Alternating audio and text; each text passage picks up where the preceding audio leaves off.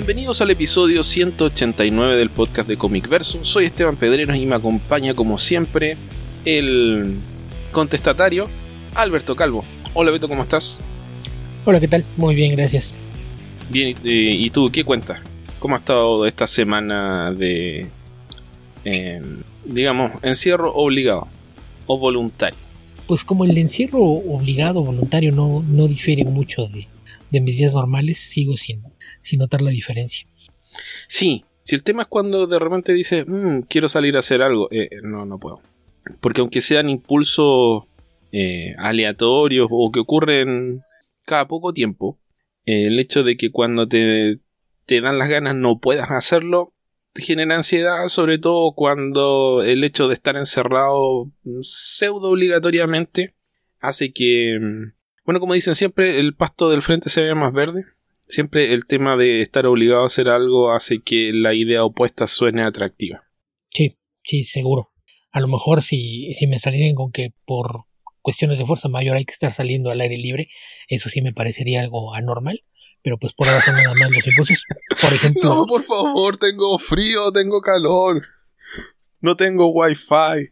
lo, lo único que realmente en este momento es una disrupción son los lunes de cine que pues no haya que ir al cine, básicamente. Sí, sí. Beto, ¿qué te parece si pasamos a comentar las noticias que nos ha generado esta, esta pandemia? ¿Para qué nos vamos a hacer los que. los Larry, como decimos por acá? ¿Para qué nos vamos a hacer los tontos? El coronavirus. O el COVID-19. Un, tipo específico de coronavirus. Básicamente es la, la denominación correcta. Y pues noticias, pues lo, lo, lo malo es que es la de, de esas épocas en las que abres noticias y solamente sirven para deprimirte, aun si son especializadas en cómic.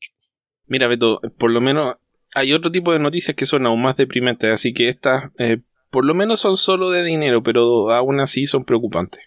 Sí.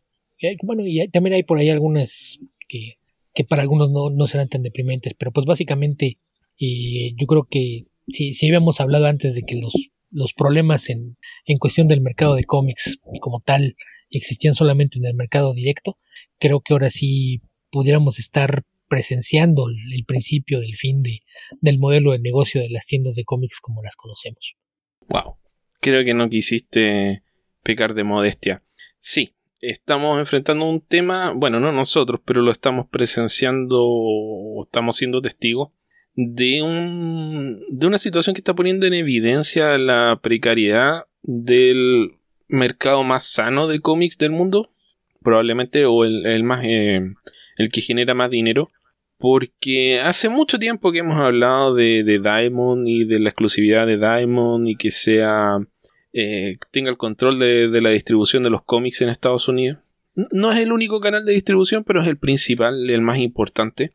Y Diamond rápidamente se vio complicada por el tema de distribución, por el cierre de, los negocios no esenciales, por problemas de, distribución en a distintos niveles, y anunció rápidamente que no recibiría más cómics en sus bodegas, seguido por el anuncio de que a partir del 1 de abril no haría distribución de cómics a tiendas. Es decir, las tiendas se van a quedar de brazos cerrados para efectos de entregar nuevos cómics a partir del miércoles, eh, a partir de mañana. Estamos grabando esto el día martes 31 de marzo.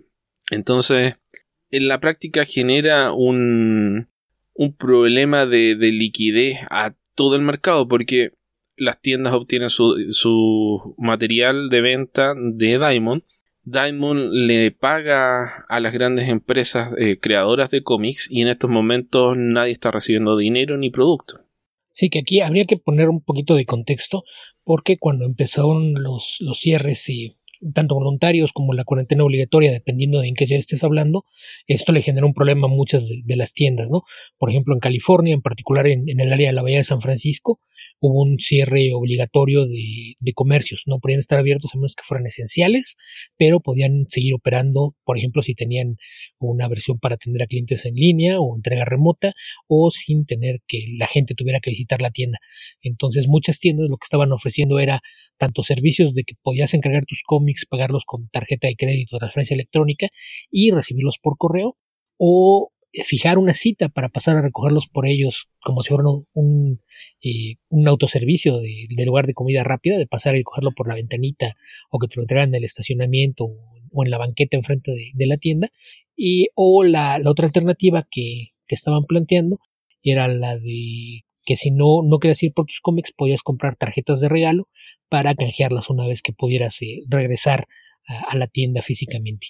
Y el problema es que esto estaba generando que muchas de las tiendas vieran reducidos sus ingresos, lo cual los estaba empezando a ahorcar. Entonces, cuando se dio el anuncio de que Diamond no iba a recibir más cómics nuevos en la bodega, que aparte fue una, una filtración que se dio por sorpresa, nadie sabía qué esperar cuando, cuando se dio la filtración, hasta el día siguiente ya se da el, anuncio oficial y se dice a partir de tal día, que es en este caso el 1 de abril, no habrá distribución de, cómics nuevos y como que ya todo el mundo se, dio cuenta de, por dónde iba el, tema. Y por un lado ellos estaban ligeramente aliviados porque eso significaba que pese a que tenían ingresos reducidos no tenían que pagar las facturas de los cómics que seguían llegando. Pero por otro lado no tienes ahora material nuevo para seguir vendiendo lo que hace que tu material a la venta tenga menor demanda y no tienes ingresos ni siquiera para pagar otras cosas como a lo mejor puede ser la renta de tu local o los servicios del mismo, ¿no? El, internet, la luz, etcétera. Entonces esto, pues básicamente los está metiendo en un problema y hay algunas iniciativas para tratar de, apoyarlos. Por ahí y algunas de las editoras empezaron a, marcar como retornables muchos de, sus cómics publicados eh, desde los de marzo hasta donde se cerrara la, la distribución y planean mantenerlo así en meses siguientes, casos de como los de DC, Marvel, Boom e, Image Comics, creo que son los, los principales que pasaron con eso. Ahora que se habló de, de, que no iba a haber material nuevo. Perdón, pero e, ese último punto eh, pasó a ser eh, un poco irrelevante ahora que Diamond anunció que no va a distribuir cómics. Sí, pero vamos, están diciendo que desde los de las últimas dos o tres semanas si ese material no, no lo vendes porque no tienes por abrir las, las puertas de, tu tienda o tus clientes no pueden venir a, verte, esos ya se pueden regresar. Entonces es, entre comillas, ese mm, es uno para por lo menos tener menos eh, pasivos dentro de, la tienda. Creo que sería eh, parte de, de, la solución con eso. Y lo otro, una vez que se anunció que no iba a haber cómics nuevos, y muchos profesionales, algunas editoriales y demás empezaron una campaña para tratar de, que los clientes sigan yendo a las tiendas, eh, ya sea a través de, línea o acuerden por teléfono o internet eh, material que puedan sacar. Algunas de las tiendas están eh, escarbando en su material atrasado para, para poner ofertas. Si tú les mandas una lista de tus cómics favoritos, te regresan una lista con sugerencias de qué te pudiera interesar para tratar de al mismo tiempo que mueven algo de pasivos, seguir teniendo ingresos constantes. Por ahí hubo algunos editores que incluso un par de, iniciativas que me parecieron muy loables de editoriales eh, pequeñas. TKO, que es eh, relativamente nueva y que ya no se distribuye a través de Diamond, y Black Max Studio, eh, de la que hemos comentado recientemente algunos cómics, tiene una iniciativa que si tú vas y compras en la tienda en línea de, la editorial algunos tomos a la hora de, que va a ser el checkout, tiene una casilla de instrucciones especiales. Si pones ahí el nombre de la tienda en la que compras normalmente tus cómics, ellos le van a pasar la mitad del monto de tu compra a la tienda en cuestión, haciendo de cuenta como que lo estás comprando a través de la tienda y no directamente con la editorial, que me parece que es algo eh, bastante, bastante loable de parte de estas editoriales, que son eh, empresas mayormente pequeñas, pero que sin duda pues eh, todo eso que se haga por ahí ayudará un poquito que algunas de, las tiendas sigan teniendo ingresos. Eh, esto del 50%, tomando en cuenta el, monto que se queda Diamond y los descuentos que hay por mayoría y demás, eh, yo creo que es más o menos la misma cantidad que la tienda ganaría si hubiese pedido el material a través de los canales acostumbrados para tenerlo en exhibición, más o menos es la mitad del precio portal de lo que le corresponde a la tienda y es lo que estas editoriales están permitiendo que ellos sigan ganando con, con la venta de, de, estos cómics, aun cuando no, no estén involucrados directamente en la transacción. Y por ahí se han dado muchos movimientos laterales que, que hacen pensar que esto va a ser bastante más complicado de, de lo que muchos creen. Eh, DC anunció planes en los que están buscando mecanismos alternativos de distribución, lo que nos lleva a pensar que también el final de, del monopolio de, de Diamond desde hace prácticamente dos décadas que, es cuando se convirtió en la única distribuidora grande de, cómics, probablemente el monopolio también va, a llegar a su fin. Marvel no ha anunciado ninguna iniciativa por ese lado, pero tomando en cuenta que ya, ya estaban los canales de distribución hacia librerías y aplicándose de alguna forma, probablemente Diamond va a ser una de las empresas más golpeadas. Y el día de ayer, el lunes 30, eh, Diamond anunció que va a suspender pagos a algunos de sus vendedores. Eh, básicamente lo que eso significa es que editoriales, fabricantes de juguetes y de merchandise eh, que le mandan el material a Diamond para que éste lo distribuya en las tiendas van a dejar de recibir pagos por el último material que mandaron porque la, la, razón que está citando Diamond es que no tiene suficiente liquidez en este momento para lidiar con los pagos, pero esperan en cuanto pongan en orden sus números, poder realizar estos pagos. Entonces, básicamente, la, la, industria de, del cómic, al menos en lo que se refiere al mercado directo, está congelado. Parte de la dependencia de, en una sola compañía, creo que ese es un, grave problema. Y también lo que hace es poner en evidencia algo que siempre se le critica a Diamond, que es una editoría, una distribuidora que nunca ha invertido en infraestructura. Siguen manejándose como si fuera una empresa de los años 80 o 90 del siglo pasado, que nunca invirtieron en infraestructura, nunca pensaron en cómo iba a modificarse el negocio a largo plazo, porque tenían el, monopolio y estaban bastante contentos con tener dinero aquí y ahora. El problema es que en el momento que ellos mismos no tienen la capacidad para seguir funcionando con ese esquema, no tienen un plan B para moverse y esto creo que sí va, va a provocar algunos problemas. Y yo esto lo, lo comentaba un poquito antes de, de que empezáramos esta grabación. Creo que el, el, principal efecto que vamos a tener en los próximos meses es que muchas editoriales pequeñas van a cerrar, porque les va a ser imposible mm. seguir operando por los meses que van a congelarse. Entonces son empresas que a lo mejor tienen, no sé, entre 5 y 10 empleados, pero van a cerrar operaciones. Y muchos autores que se autopublicaban probablemente van a dejar de trabajar en empresas para buscar una distribución digital o tratar de, dirigirse a las campañas de, crowdfunding a partir de Indiegogo, Kickstarter, iniciativas similares para publicar. Entonces yo creo que sí, mal que bien esto va a provocar un, cambio drástico en la forma en la que funciona el mercado. Es, un momento de, de, crisis por donde quiera que se le vea, las tiendas también van a tener que, que buscar una, una, solución, porque aquí también esto deja en evidencia que tampoco ellos podían estar dependiendo solamente de Diamond. Entonces seguramente habrá quienes eh, buscarán alternativas con algunos otros distribuidores, quizás los distribuidores que, que surten a las librerías y tal vez buscar tratos directos con algunas de las editoriales que estén dispuestas a manejarlo. Serían en este caso las, las más grandes que tendrían los recursos para pensar en una distribución directa.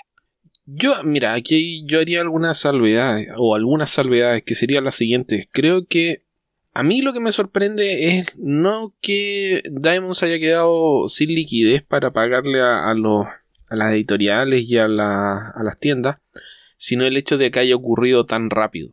E, eso es lo que me llama más la atención a mí y, y de las crisis en general de las que se están hablando, porque entiendo el motivo de la crisis, pero no entiendo que ocurra tan rápido. Eh, eh, a efecto, por ejemplo, si a mí me despidieran ahora, yo tengo para terminar el mes y tengo para el mes siguiente. Simplemente porque me tienen que pagar el sueldo. Ya, me pagaron el sueldo anterior y me tienen que pagar el sueldo que sigue. Me, llama la atención eh, lo ajustado que es el presupuesto de Diamond, el hecho de que haber tenido problemas de distribución en las últimas, ¿cuánto? Dos semanas haya generado este mm, cuello de botella en su, en su finanza. No entiendo que una empresa que tiene el monopolio de un mercado y que ha ganado dinero por décadas utilizando e, este mismo sistema no tenga ningún tipo de espalda económica. Me, me cuesta entenderlo. Entiendo que no tenga, por ejemplo, eh, dinero líquido, pero debiera tener, no sé, acciones, ahorros, capacidad de endeudamiento, algo debiera tener más allá de, del hecho de simplemente decir mm, no me llegó dinero esta semana y por lo tanto no puedo funcionar. Me llama la atención eso. En términos de del problema en sí, creo que sería un poco injusto culpar a Diamond. Más allá de que no hayan hecho las renovaciones del caso, estamos hablando de una circunstancia para la cual no nadie planificó este escenario o sea, si las empresas planificaran funcionar bajo el escenario actual, sus costos de funcionamiento serían enormes. O sea, es como cuando ocurre algún desastre natural y uno dice, ah, pero ¿cómo pasó ese aluvión o ese maremoto? ¿Por qué no teníamos construidos muros de 20 metros para que las olas no entraran a la ciudad? Pueden ocurrir esas cosas, pero ocurren muy de vez en cuando, a veces no ocurren nunca. Y si tú planificas todas las eventualidades para el peor escenario posible, ok, vas a estar preparado, pero los costos de estar preparado son demasiado altos a efectos de que eh, el producto o, lo que sea que estás financiando sea eh, lo puedas pagar. Básicamente es eso. Entonces, creo que culpar exclusivamente a Diamond por la situación actual es un poco injusto porque realmente no veo de qué forma Diamond pudo prever que se iban a dar esta, esta especie de mm, encadenamiento de circunstancias terribles que provocaron un colapso casi instantáneo del, sistema de distribución. Sí hay, eh, pone en evidencia el tema de, de, la exclusividad o casi exclusividad del canal de distribución, pero por otro lado, si hubiese tres empresas distribuidoras como lo había antes, habrían tenido exactamente el mismo problema que Diamond. Tal vez hubiese esto demorado dos semanas más, puede ser, como puede que hubiese colapsado en la misma cantidad de tiempo. No, no me parece que tenga que ver exactamente con el tema de que sea o no sea un monopolio.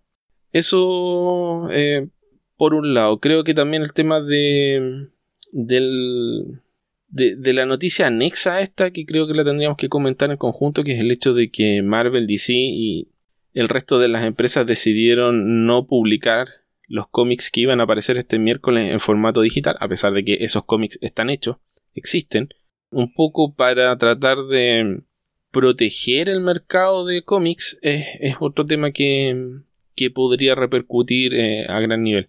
Respecto de los esfuerzos que están haciendo principalmente comiqueros que adoran sus tiendas y adoran más que sus tiendas el ambiente que generan algunas buenas tiendas de cómics. Que eh, yo no soy, como he dicho varias veces, no soy ha sido eh, visitador de tiendas de cómics, no me gustan. Pero eh, el hecho de que hay toda una comunidad alrededor de cada una de estas tiendas de cómics genera esa, esa mm, solidaridad de parte de los lectores. Pero hay que tener en cuenta también que la gran mayoría de las personas no sé si la gran mayoría de los lectores de cómics, pero de las personas tienen una cantidad X de dinero que gastar. Y en situaciones como la actual, el gasto en cosas como los cómics es lo primero que corta. Si tienes que elegir entre cómics o comer, vas a elegir comer. Si tienes que elegir entre ropa y comer, eliges comer. Entonces, la cantidad de personas que están en condiciones de ser generosos con sus ingresos y aportárselo a las tiendas de cómics, no sé qué tan alto puede hacer.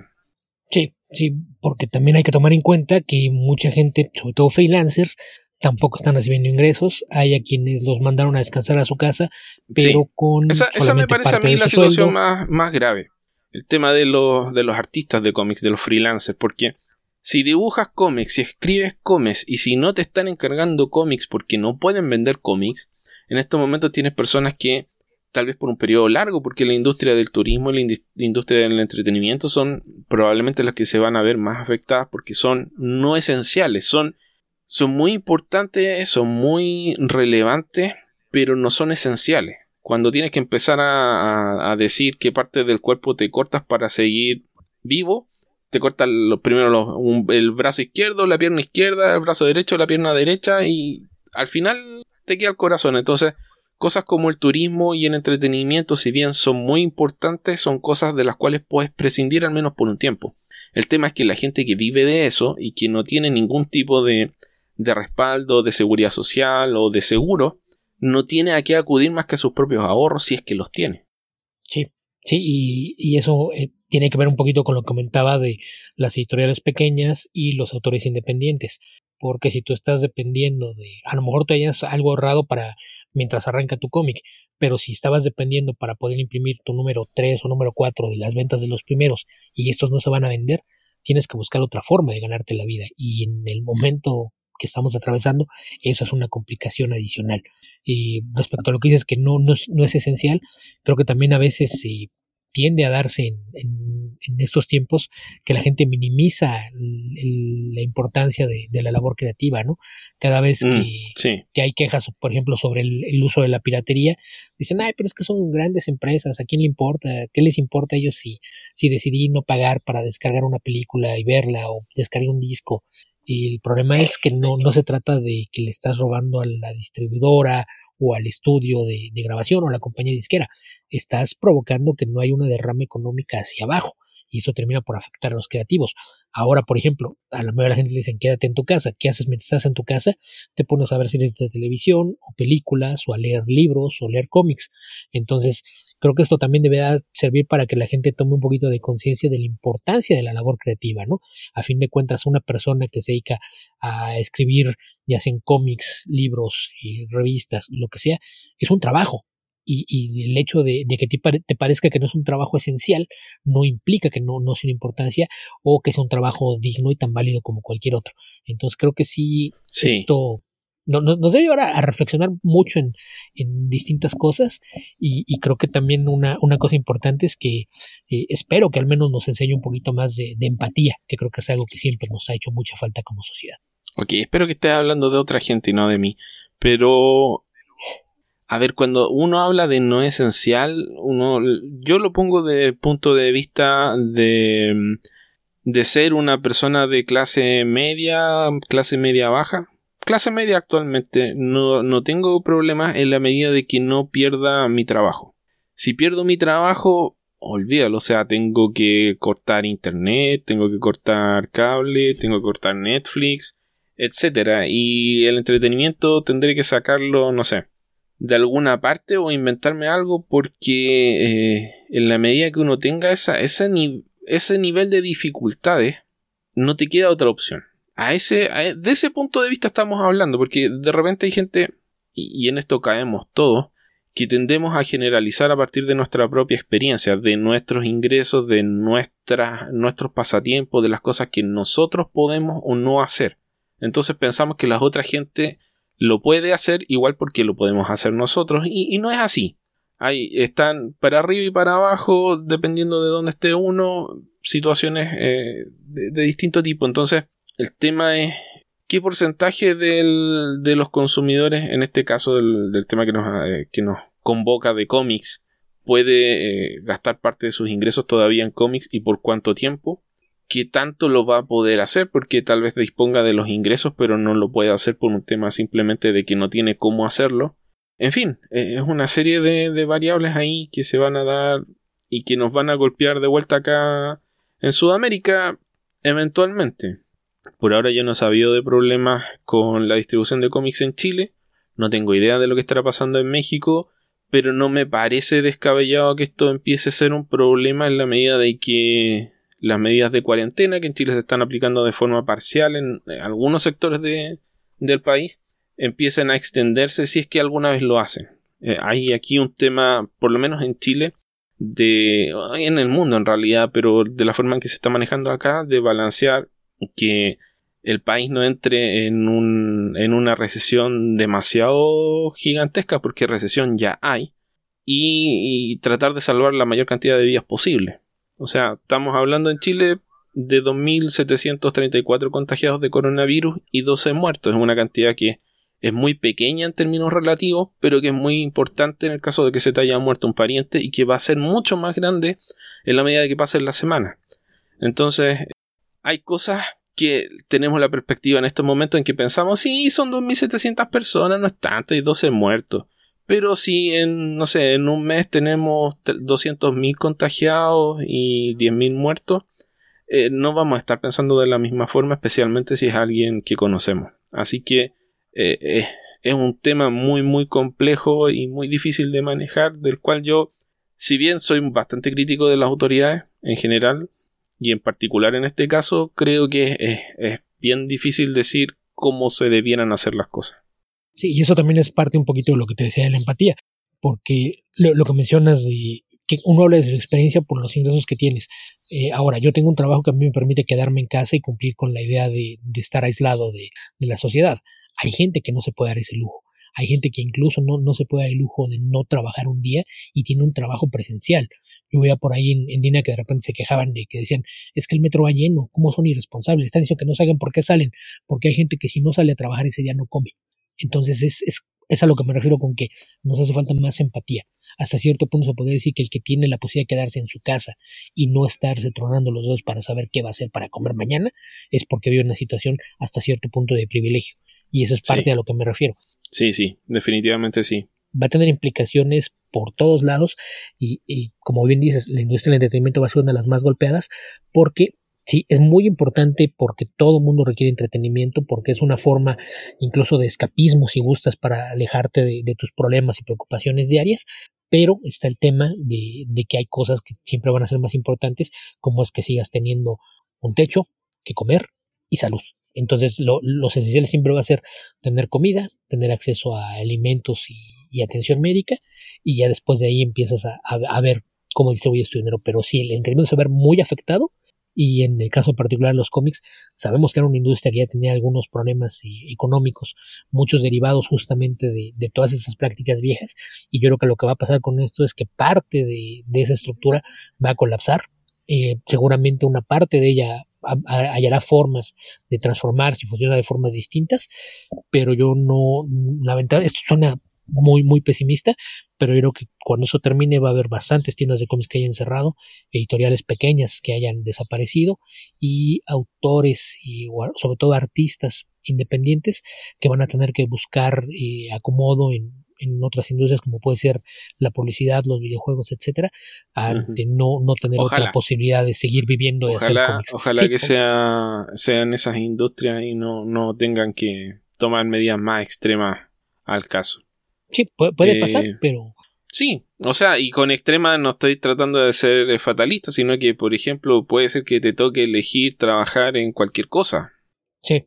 Sí, también. No, no que, que tus opciones no sean, oh, sí, no puedo hacer cómics, pero voy a hacer eh, diseño de personajes para un videojuego. Eso sería una situación súper... Eh, ideal. Ideal para varios artistas. Eh, o, voy a hacer, voy a trabajar en animación, o voy a trabajar en esto. Puede ser que, o que en una buena cantidad de esos casos te toque trabajar en lo que sea, en lo que salga. Que es lo que le toca a mucha gente ideal entre comillas porque también sabemos que son industrias que tienen fama de explotar a, sus empleados entonces eh, al, menos seguirías trabajando en lo que haces pero en el peor de los casos seguramente vas a ver escritores que a lo mejor van a, a terminar y dependiendo el, el, background o pasado que tengan, a lo mejor como mecánicos en algún taller, o como meseros o cocineros en algún restaurante, o, qué sé yo, si tienen auto, a lo mejor van a terminar metiendo su coche a Uber para poder mantenerse mientras esto se, se normaliza.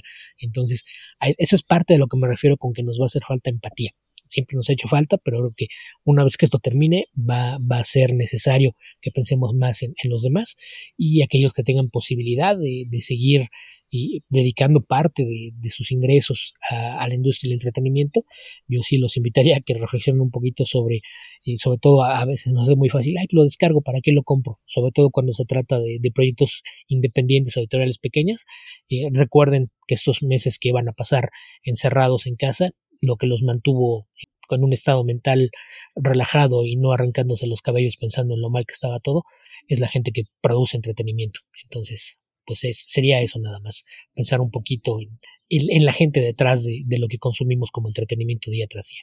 Sí. Y la noticia relacionada y tratando de dejar ya con esto un poco atrás el coronavirus, porque todo lo demás es coronavirus.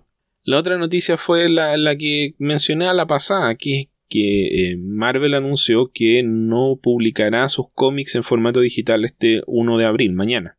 DC hará lo mismo, Image y el resto de las editoriales.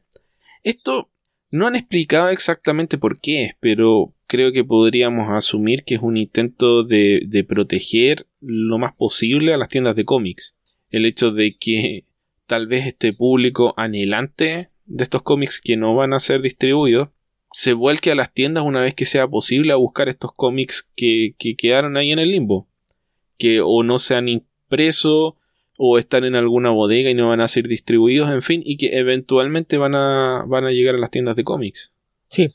Ahora, no sé bien qué, qué hará, por ejemplo, Marvel si esto... Inventemos algo, pasan tres meses.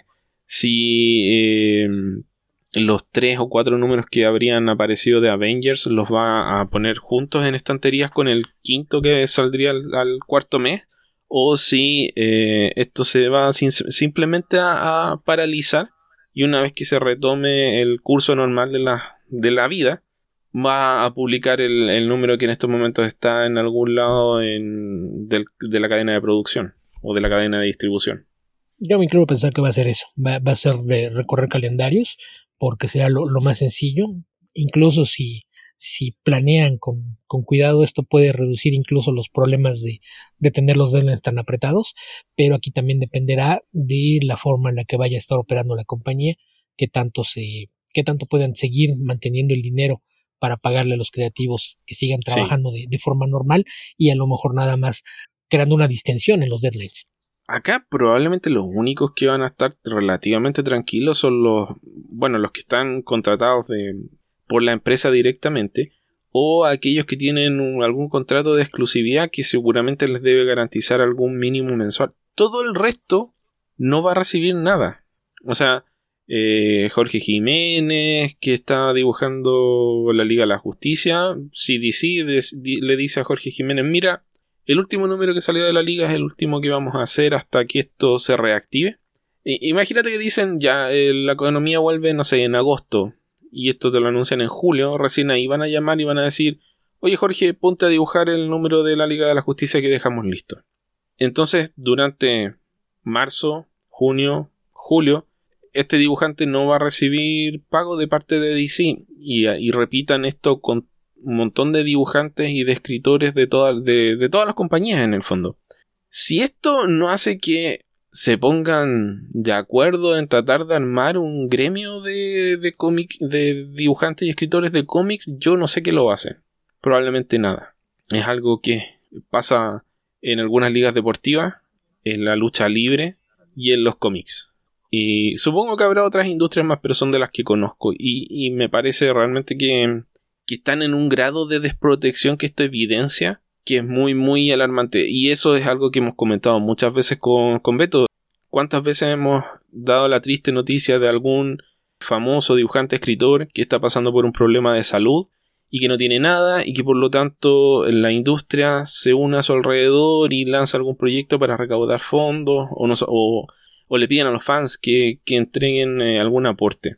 Y, ya está bien, eso es, bueno que se haga, pero lo que debiera ocurrir es que esta persona tenga eh, algún grado de protección de algún tipo. Sí, sí, es algo en lo que ha habido iniciativas a lo largo de los años que nunca se han concretado, pero tal vez sería un buen momento para pensar en qué es momento de, de realmente echarlo hacia adelante. Sí, porque si las compañías sobreviven estos meses a costa de que los artistas pasen hambre, esta es una una industria de la cual no nos podemos sentir orgullosos. Así es. Ok, Beto. Dejemos estas cosas un poco de lado y bueno, igual vamos a retomar un poco el, coronavirus con las preguntas, pero ¿qué te parece si pasamos a contestar preguntas de nuestros auditores? Y antes de eso tenemos otra noticia que compartir y lamentablemente tampoco es buena. Ah, ok, dime. Y la semana pasada, después de que grabamos el episodio anterior, el martes 24 nos enteramos que falleció Albert Uderzo, este artista probablemente más conocido como uno de los co-creadores de Asterix, el galo. Él tenía, era ya una persona bastante grande, tenía 92 años de edad, y de acuerdo con, con su familia, que fueron los, los que dieron a conocer la noticia, y falleció a causa de, de, un problema cardíaco y no tiene ninguna relación con, con la pandemia que estamos atravesando fue su yerno quien, quien, dio la noticia y dijo que ya tenía varias semanas que él se sentía bastante, bastante débil y, andaba delicado de salud. Entonces, pues, eh, una lástima. Digo, el, otro creador de, de Asterix, Goscinny, falleció en 1970, hace muchísimos años, y en el caso de Uderzo, pues él se mantuvo como el autor de, de, los álbumes de Asterix en solitario hasta 2009, me parece que fue el último que hizo él antes de que yo viera otros autores trabajando en esto, y en 2011 se retiró definitivamente del medio, pero pues eh, una, una, lástima, uno, uno de los eh, grandes talentos del cómic europeo y sin duda una de las figuras más influyentes en, en la industria, Albert Uderzo, falleció hace algunos días a los 92 años de edad. Sí, Sí, con, con, lo inmediato se me olvidó esta noticia, Beto. Una lástima, pero a la vez, como hemos dicho muchas veces, era una persona ya grande que hizo una vida, esperamos que plena en lo personal, pero que sin lugar a dudas lo fue en lo artístico. Así que que descanse en paz. Así es. Con eso creo que ya podemos pasar ahora sí a, a las preguntas. Ok. ¿Qué te parece si vemos lo que tenemos en Twitter primero? Ok que otra vez hay muchos que no usaron el, hashtag, pero, pero creo que logré rescatar la gran mayoría. Espero que no se me pase nada. Si se me pasó algo, recuerden usar el hashtag Comicverso Responde para que no, no se nos pierdan. recuerden que es culpa de ustedes y no culpa nuestra. Básicamente, ¿cómo podemos ampliar sus dudas si no las conocemos? Y Ramón Cornelio, que es Ramón Fel 22 en Twitter, dice, con esta cuarentena estoy leyendo y releyendo viejas historias. Podrían hablar un poco de New Frontier, Gen 13, la versión original de Wildcats y si conocen del cómic El Eternauta. Saludos y gracias por tenernos en, por darnos con qué divertirnos en estos días. Y New Frontier ya lo comentamos. New Frontier creo que hemos hablado varias veces de New Frontier, ¿no? Sí, según yo sí, al menos en un par de ocasiones, aunque no recuerdo si alguna fue una especial. A ver, ¿qué podemos decir rápidamente de New Frontier? Es una de mis historias favoritas. El dibujo es maravilloso, la historia es muy buena y creo que sería feliz de que el universo DC eh, tomara, en vez de tratar de incorporar a Kingdom Come a, la continuidad, lo hiciera con New Frontier. Eh, es difícil de hacer porque se quedaría anclado en los años 60, pero eh, sería un, creativamente sería un logro, creo yo. Sí, sí, la, verdad es que es una, una historia puesta en, en, la Edad de Plata que nos, nos muestra muchos de los héroes más Al inicio de la Edad de pues Plata, tal vez antes de la Edad de Plata básicamente es el nacimiento de la Edad de Plata, ¿no? Porque es el surgimiento de todos estos héroes. Entonces, eh, pues sí, sí será el, el, nacimiento de, de, la misma. Hasta cierto punto creo que podría ser así como. Podríamos armar un, un Tainan soñado del es universo. Como lo que pasa entre. Mm, digamos, si, si hiciéramos una línea temporal, es como lo que pasa entre el Detective Comics 255, creo que que es la primera aparición de Martian Manhunter por allá por el año 1955, que alguna gente muy, muy soñadora lo sitúa como el inicio de la Edad de Plata. La mayoría de la gente está de acuerdo en que es probablemente o el Showcase número 4 o más probablemente el Fantastic Four 1, que eso es varios años después. Podríamos decir que es lo que ocurre entre ese, ese cómic y eh, The Raven and the Ball 28, básicamente. Sí, y si nos vamos a poner a armar líneas de, de tiempo soñadas, podríamos decir que es una secuela espiritual a The Golden Age, aquella miniserie de, de James Robinson y Paul Smith. Sí, sí, puede ser.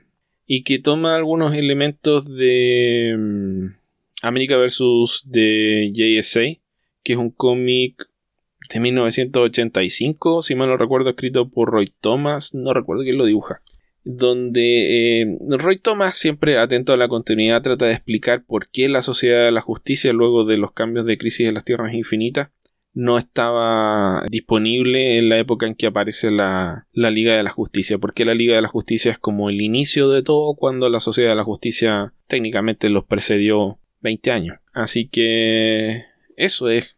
Si no leíste The New Frontier, inténtalo hay varias ediciones. Están las ediciones tapadura, están las ediciones en trade paperback y está la edición absolute que probablemente no vas a poder conseguir. Pero si lo puedes hacer, inténtalo a pesar de que tiene un par de errores tipográficos. Pues eh, eh, eso, respecto a New Frontier, que insistimos ya por ahí lo hemos comentado antes, no, no estoy seguro en qué episodios, pero seguramente si le das una búsqueda dentro del sitio por ahí lo, lo encontrarás. De los otros que, que pregunta, ¿quieres hablar de James 13? No. Leí muy poco de, de Gen 13 y, la verdad es que no me gustó, entonces no lo seguí intentando. Yo debo tener, no sé, una docena de cómics por ahí. Y, si los encuentro probablemente en próximas semanas, buscaré a alguien que esté dispuesto a quitármelos de las manos. sí, y, ahora hay gente que le gusta mucho, pero creo que tenemos aquí una, un tema de generacional.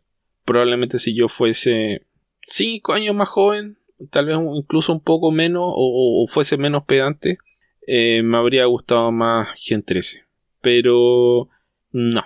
Aunque sí, en esa época sí me gustaba el dibujo de, de J. Scott Campbell, no, no, me interesó mucho la historia, entonces no, no la seguí. De Wildcats me pasa un poco lo mismo. Creo que es uno de los cómics de Image que nunca leí.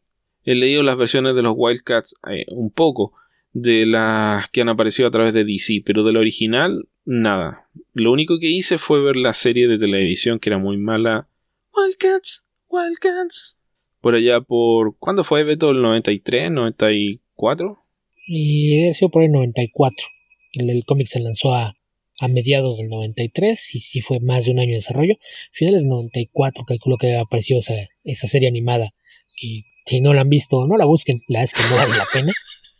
No, pertenece a esa época en que empezaron a hacer estos dibujos animados o, series animadas con negros recargados. Creo que la serie de G.I. Joe era de esa época, eh, G.I. Joe Extreme, era muy similar, fue como un estilo creo que hasta cierto punto influenciado por los cómics de, de la época, donde trataron de variar el, el, diseño y hacer a todos los personajes extremos. Fue muy onda Marvel 90, Image 90, y, no, nada de eso que yo recuerde fue bueno.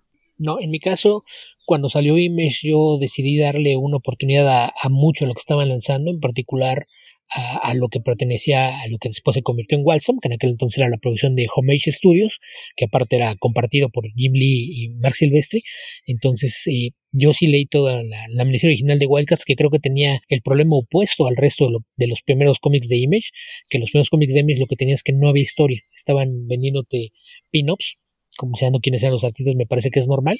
Y en el caso de Wildcats, eh, Jim Lee se dejó convencer por un amigo suyo de que podía escribir descubrimos que no era cierto y lo que tenía era demasiada historia. Creo que la, influencia de haber estado tanto tiempo en, en X-Men y tener todas estas eh, líneas paralelas de, de, tiempo e historias eh, revueltas llevó a que Wildcats fuera un cómic que tenía demasiada historia y no estaba contada de la mejor manera. De esa misma serie original, el problema se solucionó un poquito más adelante.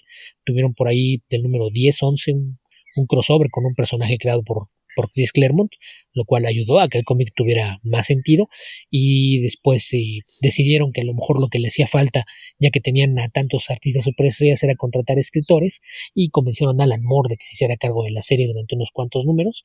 Cuando se fue Alan Moore se quedó, y perdón, primero fue James Robinson, primero fue James Robinson en, la serie, después vino Alan Moore que, que tuvo una, una etapa de una longitud bastante considerable en el título pero sí, si me preguntas, eh, más allá de, la etapa de, James Robinson y, Alan Moore con, los personajes, las versiones posteriores de, los Wildcats, en particular la, la, etapa escrita por Joe Casey, son bastante superiores a, esa versión original.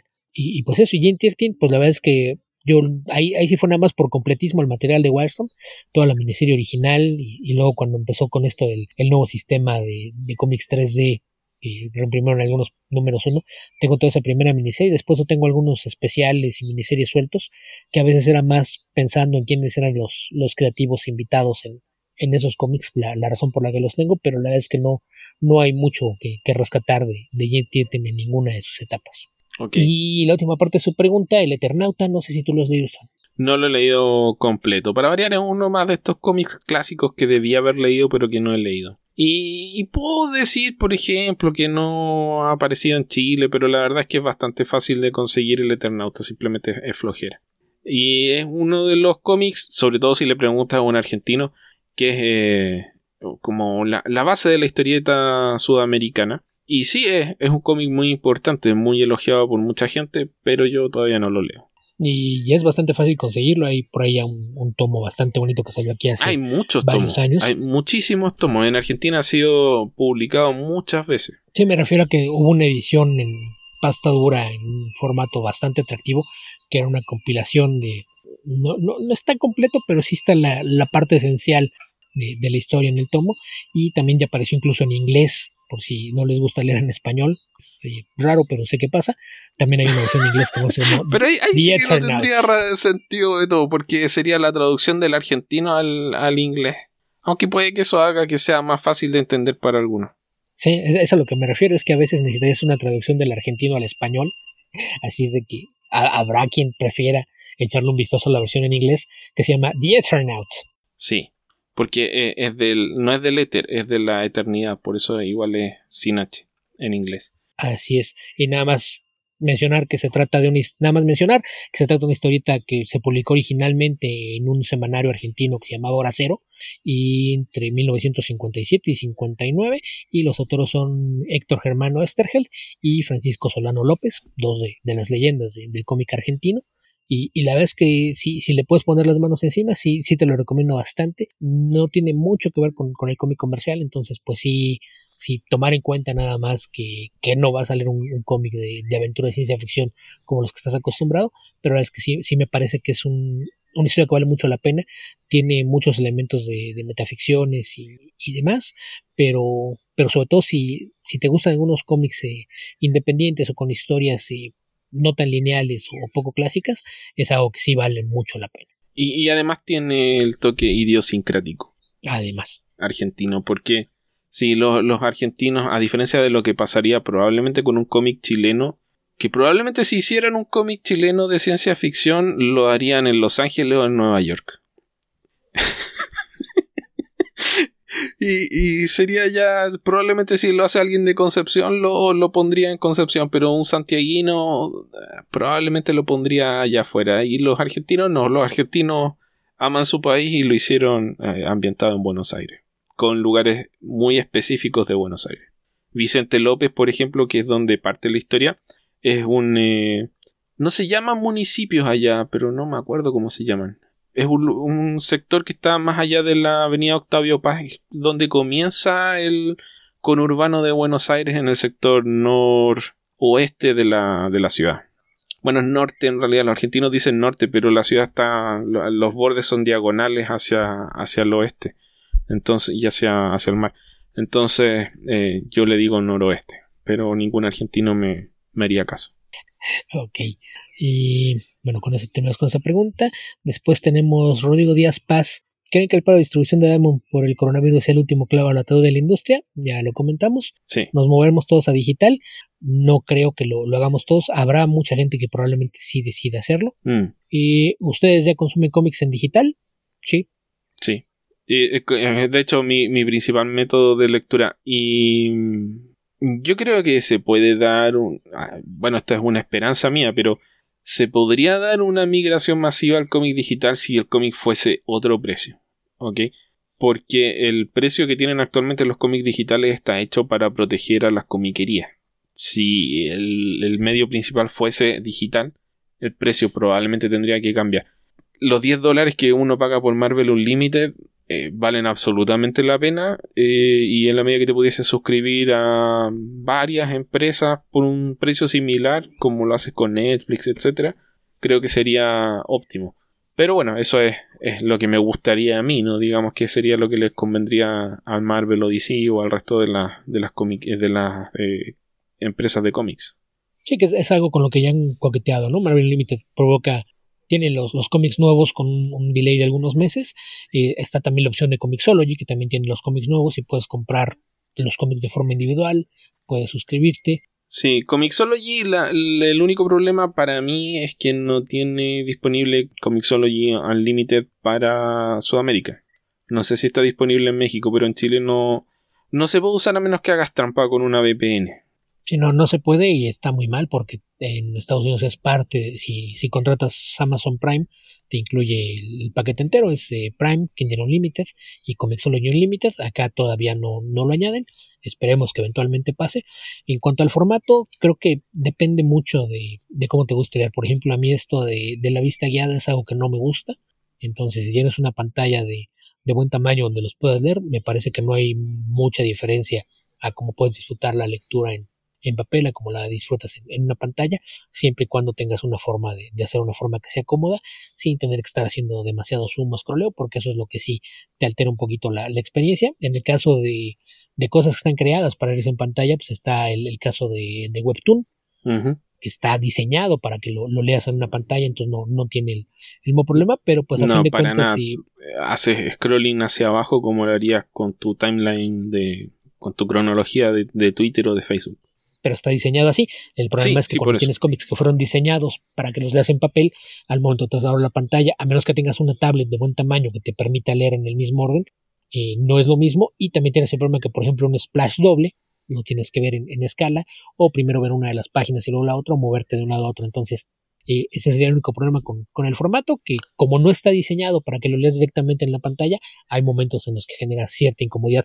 Pero en general me parece que era, era algo obvio, necesario que, que existiera el formato y lo de la migración masiva no lo sé, porque yo creo que el cómic sí, tiene todavía mucho de ese fetichismo por el, objeto como tal, no por nada sigue habiendo coleccionistas, pero, pero no, no, no creo que vaya a haber una, una migración masiva porque como mencionaba Esteban está el tema del, precio y el problema es que a menos que tengas la, garantía de que tus números en cuanto a, lectores y las ventas que vas a lograr vayan a crecer exponencialmente, y ninguna de las editoriales va a estar dispuesta a sacrificar el mercado del cómic impreso para moverse completamente a digital. Entonces, yo creo que va a ser un paso más en, la transición. Tal vez vamos a ver una forma más balanceada de distribuirlos, pero dudo mucho que, esto vaya a provocar una migración masiva, sobre todo por las cuestiones económicas y porque no va a haber quien le quiera arriesgar a, a jugársela toda otra vez con todos los huevos en una sola canasta. Mire, Marvel Unlimited cuesta 10 dólares en la suscripción mensual, sale bastante más barato si lo contratan por el año.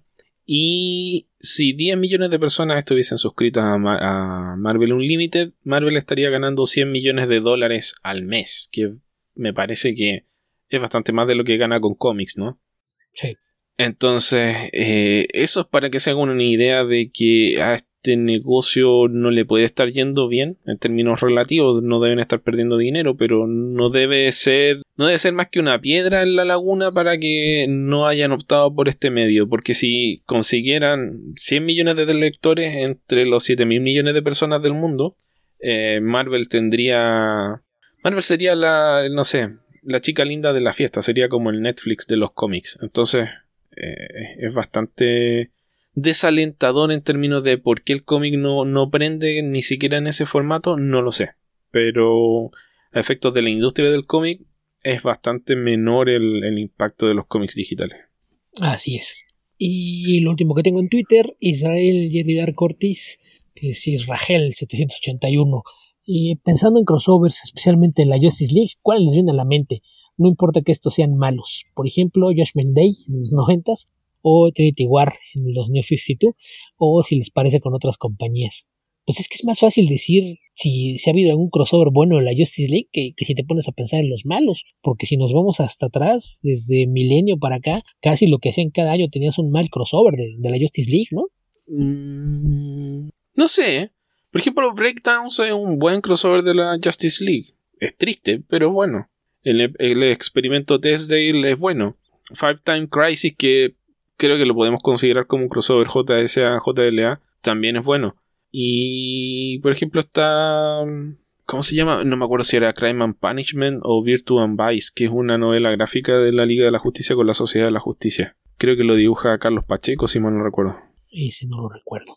Pero pues sí, en general, pues crossovers, los entre compañías, pues no, no ha habido muchos. Están por ahí que el, pues el, que es el crossover por excelencia pues sería el, el JLA Avengers, ¿no? Que aparte nos lo prometieron durante muchísimos años antes de que finalmente se pudiera concretar, Kurt y, George Pérez a cargo del mismo. Me parece que, que, si lo que buscas es, un crossover en historia de ese tipo, pues es lo, lo mejor que, que vas a, encontrar. Porque fuera de eso, pues eh, la, la, mayoría eran más como pensando en, en tener eventos más que crossovers. Mm. JLA Air 2 de Grant Morrison y Frank Whiteley, creo que lo podríamos calificar como crossover, Beto. Aunque técnicamente, bueno, es un grupo viejo, pero es una versión nueva de un grupo viejo. No sé si cuenta como crossover. más bien fue cuando estaba preparando el regreso del multiverso Grant Morrison, pero no, no creo que cuente como crossover. Ok, pero igual es buena, así que leanla. Y sí, es Virtue and Vice, el crossover JLA JSA dibujado por Carlos Pacheco. Ok, pues con eso, con eso terminamos con, con las preguntas de Twitter. No, habían unas más antiguas, Beto. Estaban antes de que pidieras preguntas. Había una de Satons y una de, de Mugimon. Que por fin averiguamos que es un, es un Pokémon y no un Digimon, Beto. Ok. Y bueno, ahora sí aquí tengo ya estos que son del fin de semana, justamente antes de, la grabación, son del sábado y domingo. Eh, Mugi, Mugimon, que como mencionas ahora ya sabemos que es un Pokémon, nos pregunta, ¿Qué opinan de la etapa de Grant Morrison en JLA? Muy buena. ¿Se puede leer sin saber mucho del contexto de DC en la época? Sí. ¿Se lo recomienda a alguien que nunca ha leído JLA? Sí, definitivamente. Si vas a leer algo de la Liga de la Justicia, lee la de Morrison. Yo creo que incluso si nunca has leído la Liga es la mejor forma de entrar. Es con los siete grandes. Hay, cosas que son propias de, eh, la, de la continuidad DC de esa época. Por ejemplo, está Wally West como Flash. Aparece en una época Connor Hawk como Green Arrow. Aparece Hipólita como Wonder Woman. Aparece el Superman azul. En fin, varias cosas, pero ninguna de ellas son eh, relevantes a efectos de entender la historia. No, y aparte de donde parte, donde parte la serie, tienes a personajes que conoces y te dan toda la información básica que necesitas saber. Entonces no, no hay pierde. No, y hay que partir, bueno, no es obligación, en realidad puedes partir con New World Order, pero antes de eso salió una miniserie escrita por Mark que se llama Midsummer's Nightmare, que la dibujaba Jeff Johnson, si mal no recuerdo. Y también es bastante entretenida, pero no es tan buena como lo que vino después. Es como un preludio solamente a la, a la serie. Y sí, sí, definitivamente creo que es una de las mejores etapas de la Liga de la Justicia, junto con probablemente la actual, la de Scott Snyder. O sea, derechamente lee esas dos, sáltate todo el resto. Sí, que probablemente la única razón por la que no se habla más de esto es porque tiene a, Howard Porter como artista. Si tuviera un artista más notable, seguramente estaría en la lista de, de, etapas clásicas de los cómics de superhéroes. No, sí está en la lista de las etapas clásicas de cómics de superhéroes, pero eh, el tema con Howard Porter, o sea, este cómic es tan bueno que Howard Porter no lo echa a perder. Y, creo que em, si te gusta Howard Porter actualmente, no, no lo entiendo bien, pero digamos que si te gusta actualmente es bastante mejor que lo que hacía en esta época. Que Howard Porter, tal vez por el tema de la exigencia mensual, eh, el trabajo que estaba entregando para esta serie no era tan bueno como lo que él mismo hizo en eh, Underworld Unleashed o en un par de números de The Ray que dibujó antes de esta serie. O sea, básicamente dio dos batazos en las ligas menores y lo tiraron a jugar contra los Yankees. Algo así. Y pero pues eso, sí, la verdad, si, si puedes entrarle a, esta etapa, vale mucho, mucho la pena. Y de ahí nos vamos a de Sutons, que es Gabriel-35W. Dice, hola, estamos escuchando los programas de Patreon y me gustaron bastante. ¿Cuándo dedican un programa a repasar la trayectoria de algún artista de la industria, digamos, nombre Fogel? Ok. Beto, ¿tienes algo que hacer en junio o en mayo? Mayo. En este momento todavía no lo sé, pero supongo que podemos hacernos tiempo. Sí, creo que podemos repasar alguna historia, elegir un par de, cosas de Non Brave Fogel y, comentarlo. Sí, sí, creo que lo haría con gusto, de hecho. Sí, sí, yo creo que sí podríamos, eh, a lo mejor hasta alternarlos, a veces comentar alguna película de televisión o, cómic, con hablar de algunos de nuestros autores favoritos, tanto artistas como escritores. Pero sí, podría ser una, una buena alternativa. Y Brave Fogel creo que, que sería un buen punto de partida. Sí, Así que gracias por la sugerencia. Ok, eso es todo lo que tenemos en Twitter, ¿no, Beto? No, una más también de, de Sutons. Ah, Dice, nunca había leído a Terry Moore y comencé con este ómnibus. La verdad me gustó bastante. Ustedes lo han leído y viene una fotografía de Rachel Rising de, Terry Moore. No, he leído un poco de Strangers in Paradise, pero no, tampoco leí Strangers in Paradise completo. Tengo un amigo que es fanático de Strangers in Paradise y me lo ha recomendado mucho, pero lo he ignorado. Yo soy muy fan de, Terry Moore. La verdad es que me, gusta mucho todo su trabajo. Yo desde que descubrí Strangers in Paradise, ahí cuando no tenía mucho tiempo de, haber salido, básicamente solamente existía la, miniserie original cuando, cuando lo descubrí. Me gusta mucho y aparte me, gusta que sus historias tengan tonos tan, tan distintos. Strangers in Paradise parte tal cual como una comedia romántica que después eh, en la serie regular empezó a involucrar elementos de drama, intriga, crimen, etc. Es una, una serie que, que fueron alrededor de 100 números ya sumadas las distintas versiones de, la misma. Después de eso se hizo dos, sus otras dos grandes obras son en, géneros también completamente distintos, Rachel Rising, que es horror, y Echo, que es ciencia ficción. Me parece que también las dos valen mucho la pena. Y lo único que no he leído, tiene incluso cómics infantiles y tiras de, humor que, que, publicado por ahí en, en distintas etapas. Y lo único que no he leído de él es lo que está sacando actualmente, porque estoy esperando a que se junte un poquito más, que es algo que se llama Five, Five Years, que básicamente es un crossover entre todas sus propiedades, por raro que suene después de lo que acabo de decir, que todas se mueven en géneros distintos, hacer un crossover en donde mezcla personajes y elementos de Rachel Rising, Echo y Stranger Sin Paradise, me parece que es algo bastante, bastante ambicioso. El primer número me gustó mucho, pero estoy esperando a, a que se junte o culmine la, la serie para, para echarle un vistazo, pero yo sí soy muy fan, la verdad es que si, si te gustó esto, sí te recomiendo que le eches un vistazo a sus otras obras, porque la verdad es que valen mucho, mucho la pena. Ok, tengo dos amigos que son fanáticos de Strangers in Paradise. ¿Lo sabías? Creo que no habíamos hablado de, de Zip hasta ahora. Ya. Y pues eso. Y sí, con eso acabamos con las preguntas por acá. No sé qué tengas tú por allá en Facebook. Llegaron algunas preguntas en Facebook. Tal vez ayudó el hecho de que las pidiera. Guillermo Alvarado, excelente día. A propósito de la cuarentena, ¿qué opinión tienen sobre libros como Guerra Mundial Z y Soy Leyenda?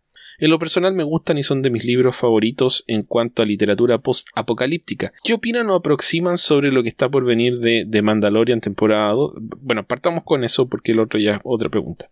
Yo no, no sé, ¿qué, qué es eso, Beto? Libros, no, no entiendo de qué me está hablando. Son como cómics pero sin dibujos. Ah, Creo que leí algo de eso cuando estaba en el colegio. No, no recuerdo bien cómo funciona. Sí, pues es, lo mismo, pero eh, te tardas más en leerlos porque son más palabras y, menos dibujos, entonces cada vuelta de página te toma bastante más tiempo. Es casi casi como si agarraras un cómic de, de Roy Thomas o de Chris Claremont y te olvidaras de qué hay dibujos abajo de todas las letras. Ah, bueno, pero si igual no se ven los dibujos. Sí, pero no, no, pero alcanzas a distinguir que había algo ahí abajo. Ah, ok. Antes de que lo taparan con letras, en estos no había nada abajo. Esto sí se hicieron así completamente a propósito. Sí, mira, fuera de broma, no es mi eh, género favorito. Esos dos libros en particular no los he leído, pero Beto es, es, muy bueno para leer libros de ciencia ficción. Sí, y Soy leyenda es uno de mis libros favoritos de todos los tiempos. Soy muy, muy fan de Richard Matheson lo he mencionado por ahí en varias ocasiones, es esta, más que ciencia ficción, es ciencia ficción con vampiros, es, eh, una, una, historia que a mí me, gusta bastante y lamentablemente nunca han hecho una buena adaptación, entonces la, la, idea que la mayoría gente tiene de Soy leyenda es muy distinta a lo que es realmente la, la novela. Y en el caso de Guerra Mundial Z, eh, fue algo que, que, leí más por curiosidad hace algunos años cuando se empezaba el boom de, del resurgir de las historias de, de zombies sobre todo me, llamó la atención porque pues el, el, autor es hijo de celebridad y yo pensé que en parte mucho del escándalo que le hacían venía de eso, porque Max Brooks, a lo mejor muchos no lo saben, pero es hijo de Mel Brooks, el legendario comediante, productor y guionista de, de teatro y cine y televisión. Y la verdad es que me, me gusta bastante la, la, forma en la que se hace Guerra Mundial Z y el mundo que construye con, con esta, este apocalipsis zombie en una, versión bien planeada, me parece que es un, un gran trabajo en términos de, de estas epidemias y, literatura postapocalíptica es algo que, que sí me, me, gusta bastante. Y pues eso, son las dos novelas de las que pregunta. Las dos me gustan bastante. Y, y de, de, Max Brooks no he leído más que esto y, y un spin-off que salió de este libro que era como una especie de precuela, que era analizando los, los casos de los primeros ataques de zombies antes de la historia central de, de la historia. Pero de, de Mattison sí soy muy, muy fan. Ok, yo te recomiendo de historias post-apocalípticas o apocalípticas en realidad, porque no es después, sino que durante eh, la peste. ¿La peste de Stand de, de Stephen King? No, no, no. La de Albert Camus. Ah, ya. Y bueno, no sé si sea post-apocalíptico, pero sí, sí, sí es sobre pandemias y demás, y bastante bueno. Sí. Ok. Y seguimos con la misma pregunta. En lo personal, eh, ¿qué opinan o aproximan sobre lo que está por venir en The Mandalorian temporada 2 conforme a lo poco que se ha revelado? ¿Tienen alguna lectura, cómic, novela para acercarse más a este mundo de The Mandalorian? No y no. Hasta donde yo sé no hay nada más de The Mandalorian que la serie. No sé si tú sabes de algo que hayan publicado, Beto. No, está en el mundo de Star Wars, pero lo pusieron en un periodo de tiempo y en un lugar de la galaxia donde realmente no dependes de, nada de lo demás. Si estás familiarizado en términos generales con Star Wars, eso basta. Todo, todo el personaje es nuevo, e incluso tienes más sobre Mandalore en esta serie que, lo que hayas visto en cualquier otra cosa anterior, salvo quizás algunos eh, cómics, eh, sobre todo de, del antiguo universo expandido. Yo creo que lo, lo, único que te podría aportar algo de información para The Mandalorian es Rebels, por el hecho de que el productor ejecutivo de Rebels también es no es el creador, pero es uno de los productores ejecutivos de Mandalorian. El creador es eh, ay Beto, ¿cómo se llama? El director de Iron Man. No, John Favreau. Ah, John Favreau. John Favreau es el creador de Mandalorian y el, productor ejecutivo de mm, con el que terminó la serie de Rebels es uno de los productores ejecutivos de, Mandalorian. De hecho, dirigió el capítulo más corto de la temporada, ese donde conocía al otro cazar recompensas y mm, este lo traicionaba. Ahí se ve bastante de la historia de, del planeta Mandalor, se llama, ¿no? Ok, sobre la destrucción del planeta, sobre el origen del sable negro, sobre las tribus, sobre cómo funciona. Hay una mandaloriana en esa serie que es... Eh, uy, ¿cómo se llama? Eh, Sabine. Sabine Ren. Y a partir de la historia de Sabine y también de la reina, que es eh, un... Em, que también se ve en, Star Wars Clone Wars, donde aparece este personaje y también aparece, me parece, el sable negro, era la, el interés romántico de Obi-Wan Kenobi Así que por ahí podría buscar más sobre estos antecedentes porque al parecer los van a utilizar dentro de, la mitología de la serie. Pero yo no, no tengo ningún tipo de, proyección de qué es lo que va a pasar acá. No, y, de todos modos, aún si, si no es para preparación, yo sí te recomendaría que vieras Rebels. Son, son cuatro temporadas de episodios muy cortitos, son episodios de 22 minutos y las cuatro temporadas son muy buenas. Entonces yo, yo creo que sí. Rebels, aparte que por cuestión de tiempos estaría relativamente cercana porque aparte también se mueve en la periferia de, los eventos de, la saga principal, ¿no? Entonces, ya, ya, y con eso que mencionas. bueno, va, va, a estar vinculado directamente porque eh, el último lugar donde vimos a Soka fue en Rebels. Así es. Y el siguiente, la siguiente historia en la que la vamos a ver va a ser en Clone Wars. Entonces, por ahí sí va a haber un vínculo entre estas dos series. No directo, porque de esa forma la, obligaría a la gente a que vea Rebels. Pero probablemente si viste Rebels te lo va a recompensar esta serie. Sí, sin duda. Y finalmente dice: Saludos de parte de mi esposa e hija que los escuchamos con regularidad. Mil, perdones. Y díganle que no las obligue. Solo esperemos que, que no, no nos vayan a causar algún día como causal de divorcio. Sería solo culpa de él. Eh, ¿Será que The Atom podría vencer al coronavirus? Definitivamente que sí. Si lo dejamos en el terreno de los superhéroes y la ciencia ficción, esto ya se habría resuelto hace rato. ¿Quién preguntó eso? El, mismo Guillermo Alvarado. Ah, ¿fue el mismo? Sí. Ok. también depende de quién lo escriba, ¿no? No, vaya a ser que decida pelearse a puñetazos con el coronavirus o, bailar lengua antes de enfrentarlo. Si lo escribe eh, Greg Ruca o no sé. Si lo escribe Greg Ruca, probablemente sería muy parecido a lo que está pasando. Si lo escribe Jeff Jones, seguro pierde un brazo en el proceso. sí, y, tiene que viajar en el tiempo y matar a tu madre para salvar a la humanidad. O algo así. Abraham Ramírez Moreno. Eh, sé que es un, referente del cómic europeo, pero nunca he leído algo ilustrado por Moebius. ¿Qué me recomiendan? Saludos desde Guadalajara. Uy. Ay. ¿Por dónde entrarle Moebius? Sí. Yo creo que algún álbum de Blueberry podría ser. Que son como. Es que yo creo que es. A nivel de historia, creo que es lo más accesible. Pero no sé si sea lo más adecuado. Si te gustan los westerns. Eh, o no tienes ningún problema con el género western, yo creo que sí, algún álbum de Blueberry, porque aparte son autocontenidos, que es una, una enorme ventaja, pero en general yo creo que para para apreciar lo, que lleva su trabajo, pues es su, obra de ciencia ficción, pero muchas veces es, más que vayas a, disfrutar el arte que sigue la historia, porque a veces se vuelve muy complicado, ¿no? Como puede ser en, los El garage hermético es algo que prueba. sí. A ver, el Incal, pero el Incal es una inversión mayor. Entonces, por eso digo mejor Blueberry si es por, por ver qué tal. O si encuentras por ahí la novela gráfica. Bueno, no era novela gráfica, pero sí ha aparecido en español por lo menos eh, Parábola con Stan Lee del cómic de Silver Surfer y creo que Linkal probablemente podría ser escrito, por Alejandro Jodorowsky algunas otras colaboraciones con Jodorowsky también podría ser una, una opción yo creo que sería la, de las formas más fáciles de, de, entrarle porque sí ya, llega un momento en el que más adelante se vuelve algo completamente experimental. Está Dark Horse publicando unos tomos muy, muy bonitos que se de Moebius Library, pero empezaron por el punto más extraño y surrealista posible, que son Inside Moebius. Entonces, eh, eso sí ya lo considero más como para lectores avanzados, porque son eh, ejercicios de metaficción muy, muy elaborados. Pero, pero sí, probablemente alguna de las colaboraciones con Jodorowsky está este eh, Mad Woman of Sacred Heart, la loca de, del Sagrado Corazón. Creo que también es, es una mm. historia. Se corta. Que se deja leer. Si es corta, es una, una gran ventaja. Sí. Atom Deras pregunta, dice, saludos Esteban y Beto. ¿A ustedes los mandaron a descansar por la cuarentena? Sí. Si es así, comenten qué cómics, libros, películas o series van a disfrutar para pasar eh, el encierro. Si no es así, recomienden cosas para dar ánimos a los que sí descansaron. Que estén muy bien. Pues yo como comenté varias veces, a mí no me mandaron de cuarentena. Ok, para dar ánimo, no, soy una persona que sea auto de ánimo. Creo que tiendo a ser eh, un poco negativo en ese sentido. No sé si se han dado cuenta. He visto bastante YouTube.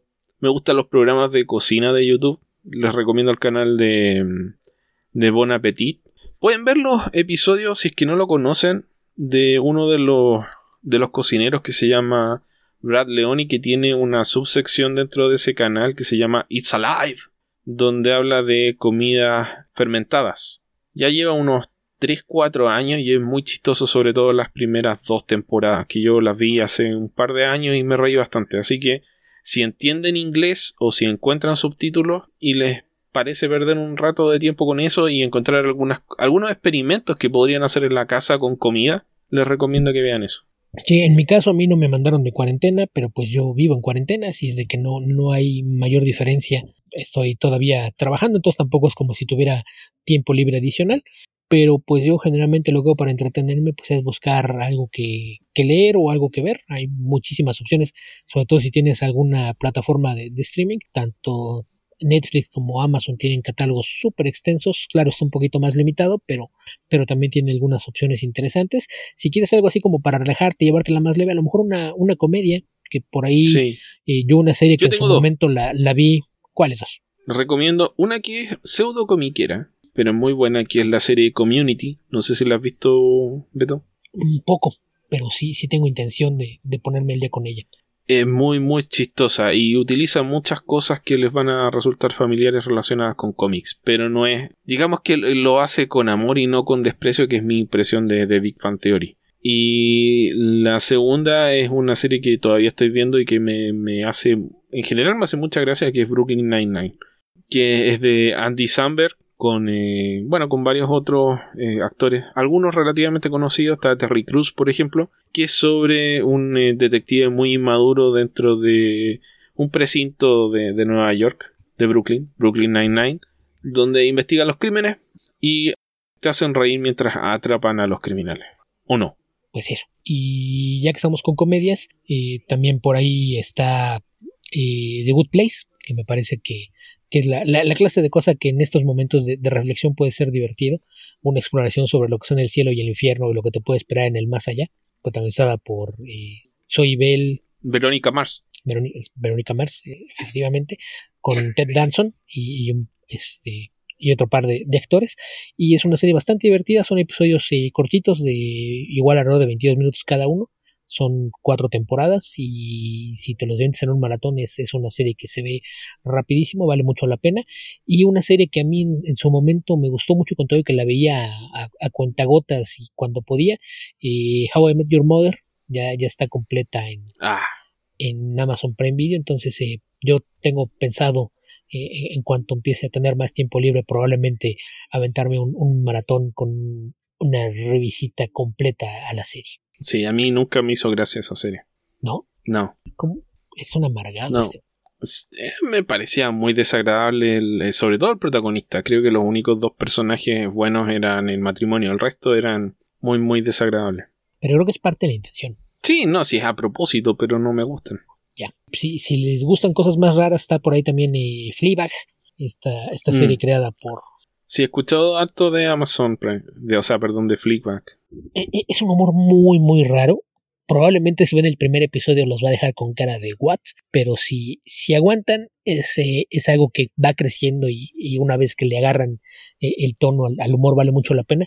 Y la segunda temporada es excelente. O sea, la, la primera es difícil entrarle a lo que está haciendo, tarda en, que entiendas realmente el, el, tipo de humor que tiene, pero la segunda es maravillosa. Ok, una serie que pueden encontrar, pero estaría, porque no tengo idea dónde la pueden encontrar. Yo la vi hace mucho tiempo y la vi en el cable.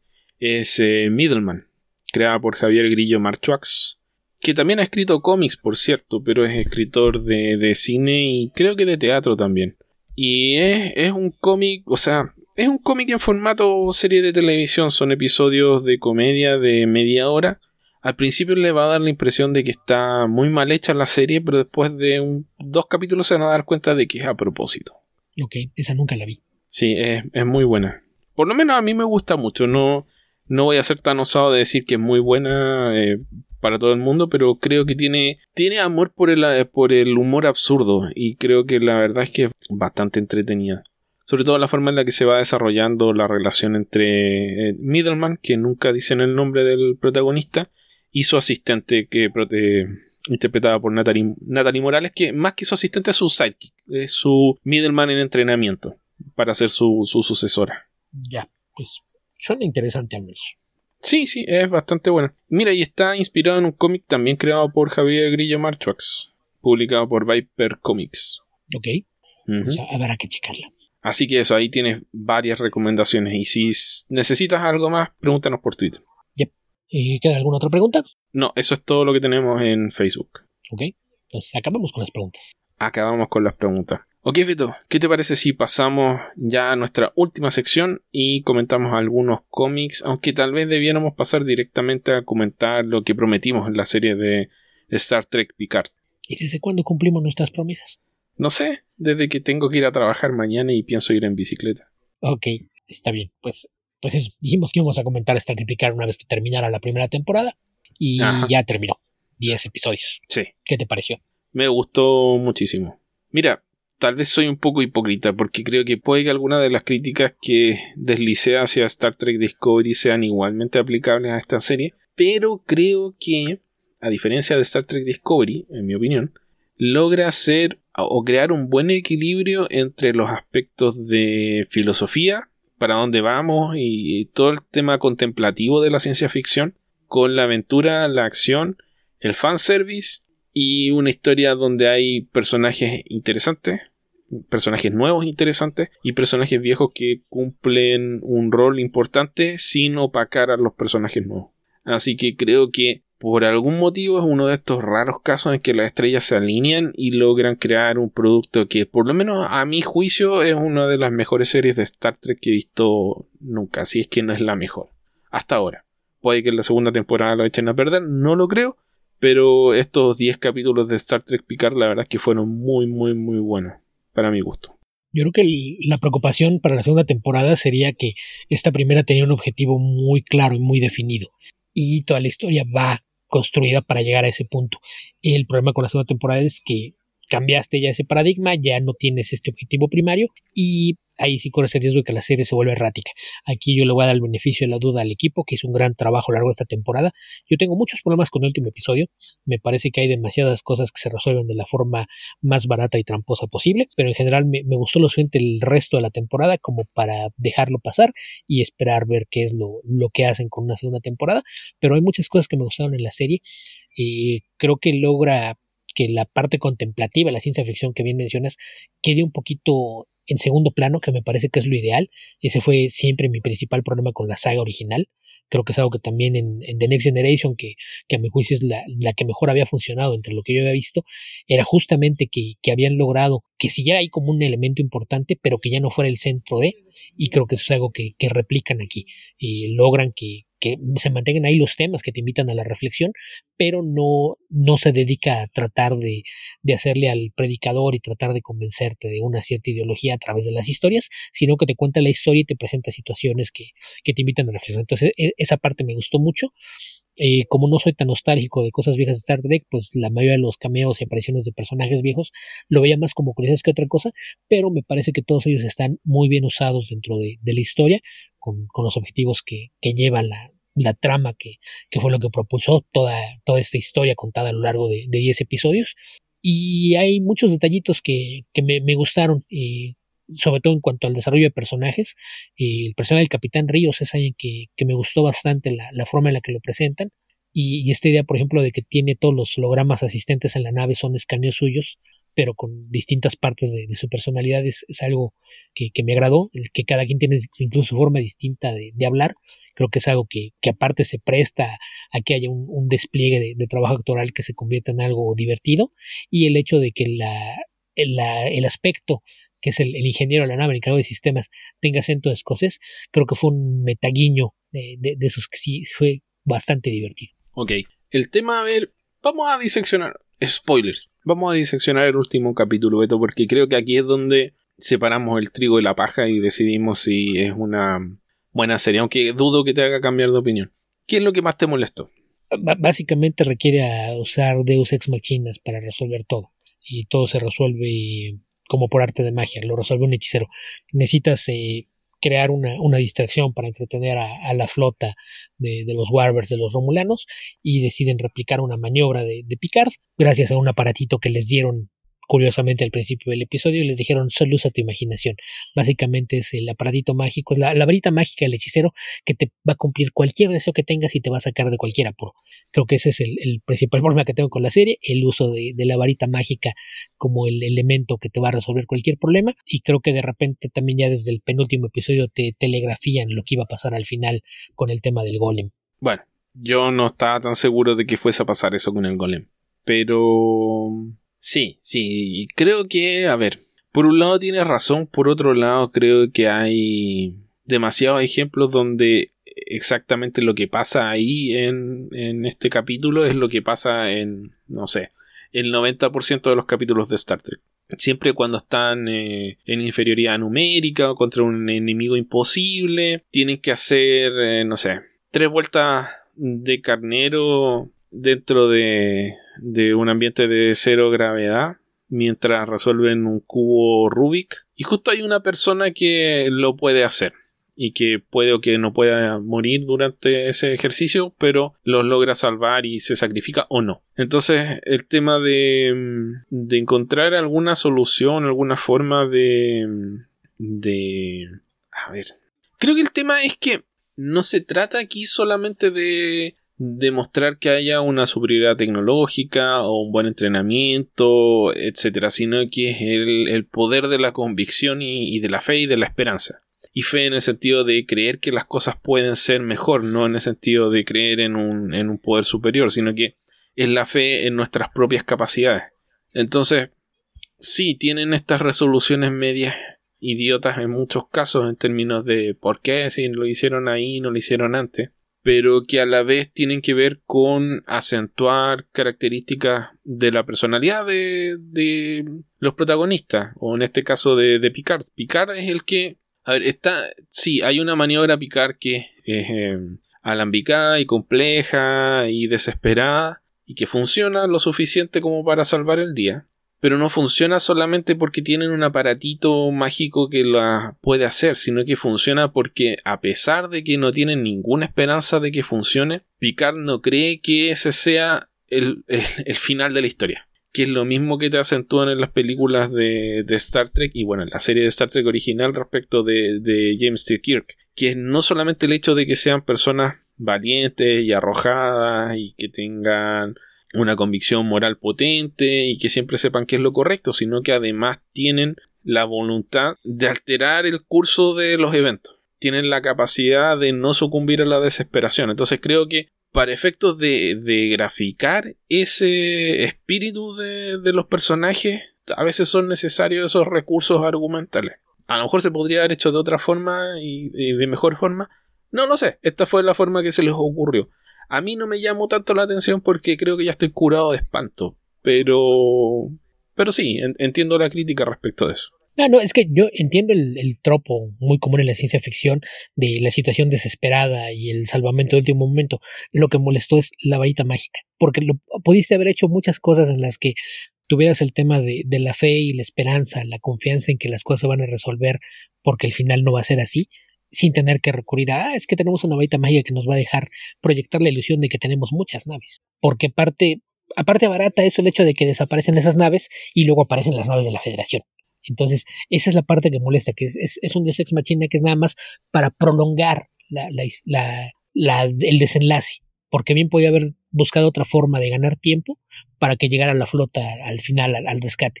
Entonces, e, ese elemento de la baita mágica es uno, porque no me estoy quejando del otro tropo, que es este de la fuerza venida de otra dimensión, que aparece el final de Hellboy, cuando se abre el portal para que regresen los viejos dioses con Cthulhu al frente para apoderarse de la galaxia y destruir a todos los seres orgánicos. Y eso no, no, no, lo, no lo. Puede ser eso, o puede ser que venía el resto de la invasión Chitauri a través del portal pero en general creo que es, eso lo que me molesta, el, uso de la varita mágica, nada más como un elemento para ganar tiempo. Creo que esa fue mi mayor queja. Y lo del golem, digo que eso lo veía venir, sobre todo ya sabiendo que iba a haber una segunda temporada y después de que te van planteando cómo va la serie y todo el mundo insiste en que es incurable y te ponen el golem y te dicen que hay una transferencia mental, está cantadísimo que no lo van a dejar morir. No, pero es que obvio que no lo iban a dejar morir si sabíamos que iba a aparecer en la siguiente temporada, pero el tema era, a ver, porque sí, está bien, después aparece la federación, pero estaba el hecho de que había un doble efecto de las acciones de Picard. Si Picard hubiese querido salvar solamente a la federación, le habría bastado con dejar que eh, los vulcanos dispararan sobre el planeta. Y podría haber salvado a su tripulación, podría haber salvado a uno que otro eh, ser cibernético, pero no hubiese conseguido su objetivo, porque su objetivo no era salvar a la federación, no era salvar a los... Eh, a los eh, ¿Cuál es el nombre que tenían estos? Bueno, los seres cibernéticos, les voy a decir así hasta que me acuerde.